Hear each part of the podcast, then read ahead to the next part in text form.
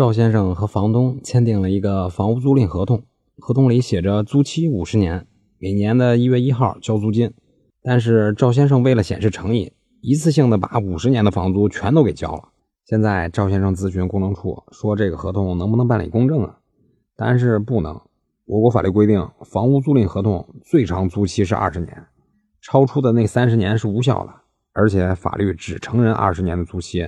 赵先生这多交的三十年房租也得不到法律保障，所以和您做个总结：房屋租赁合同最长租期二十年，可别超期了。